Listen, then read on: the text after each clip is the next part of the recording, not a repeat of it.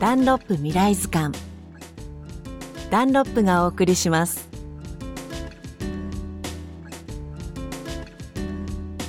ダンロップ未来図鑑。この番組では毎週100年後の地球へ語り継ぎたい日本全国の宝物をご紹介しています。100年後の未来に語り継ぎたい里山が愛知県の瀬戸市に広がっています。名前は海所の森。大都市である名古屋近郊に位置するこの森の中にはさまざまな生き物が暮らしています。生態系の頂点に君臨するオオタカもいます。この自然がいつまでも豊かであるように森林や里山の魅力を伝えている地域のグループが NPO 法人海所の森の会です。えー、だいたい植物では、えー、900種以上。それから鳥で言いますと130種類以上。それから昆虫ですと2000数百種。特にトンボに至ってはあの愛知県で見られるトンボの72%はこの森で見られると言ってますからやっぱりそれだけあの生物多様な森里山かなと思ってます。動物で言いますとムササビ。それから冬眠中のコウモリとかそれから尻尾の長いサンコウチョというきれいな鳥があるんですがそれとか植物ではあのシデコブシそれからこの湿地の近くにある湿地の東海コモセンゴケあるいは昆虫でいうと、えー、春の女神と言われてるあの岐阜町ですね、まあ、そんなのはこれまで見たことがあります。会としては、えー、里や森の関係で作業したりあるいは会の広報などで全部で6つのグループに分かれて活動しています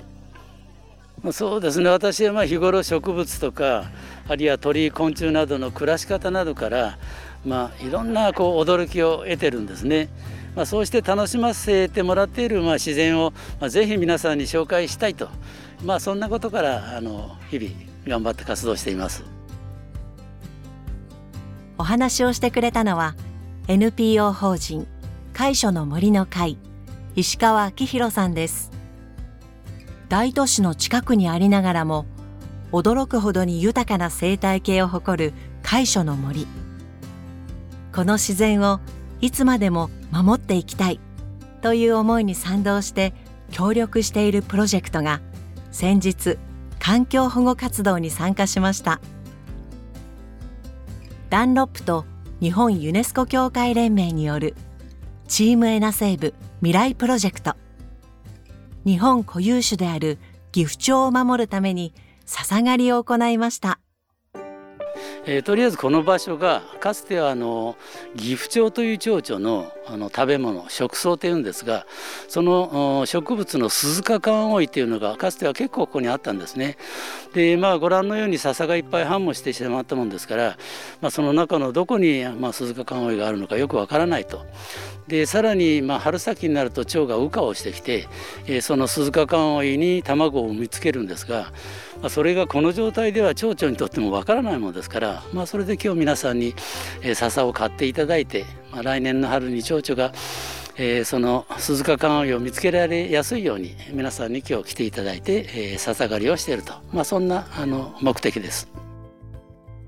今回海所の森の会とともに笹刈りを行った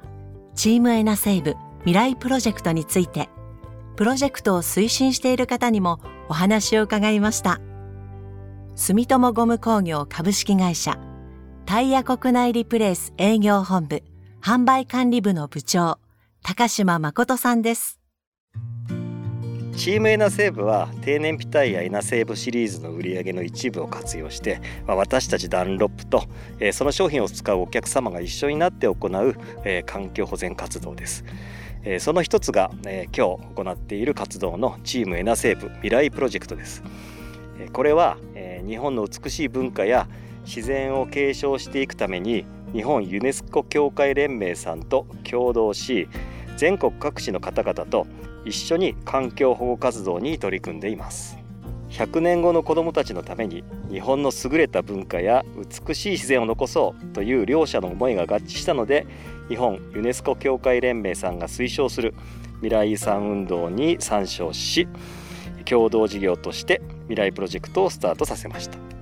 えー、この活動は100年後の子どもたちのことを思って美しい文化や自然を未来へつなぐ活動ですから、まあ、一過性のものであってはダメですよね。何より継続していくことが大切だと思います。ここ海所の森での活動も含めてこれからも続けていきたいというふうに思っています。住友ゴム工業株式会社高島誠さんのお話でした。さあ未来へ向けて美しい里山の自然を残していこうという取り組み。たくさんの方が体験されていました。大変ですけどまあ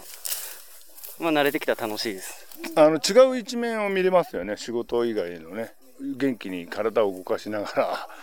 らやってる姿がなんかすごく新鮮ですね。まあ普段なかなかね会社の人も会えない人がいるんで楽しいですねそうですね。私もちょっと今日このプロジェクト初めて参加させてもらってるんですけど、えー、やっぱこういう活動があるんだということでね本当にあの、まあ、さっきの話聞いててやっぱ自然を守るっていうのはね大事なことなんだなっていうのをすごい感じましたね。なかなかこんな山道登って入ることもなかったんで非常にいい体験なのでありがたいですね。はい。ハサミを使って草を切っています。楽しい。楽しいは楽しいけど疲れちゃう。子供もまだちっちゃいので虫さんにも触れ合うことができてやったいい体験になるかなという思います。活動の前には辺り一面生い茂っていた笹も活動の後にはきれいになりました。普段は職場でしか会うことのないメンバーが家族と共に自然の中で過ごした一日。楽しいと思える時間がこの里山を守っていきたいという気持ちに変わっていくのも納得ですね。当日の活動の様子は番組のホームページでも写真とともに紹介しています。未来図鑑で検索してください。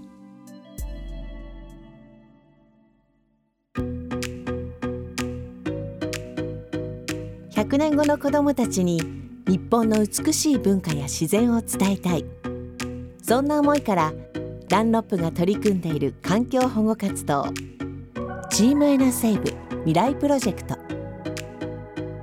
定年ピタイヤエナセーブシリーズの売り上げの一部を活用して2013年から日本ユネスコ協会連盟とともに全国各地で取り組んでいます。これからも地球と人の明日を守るために。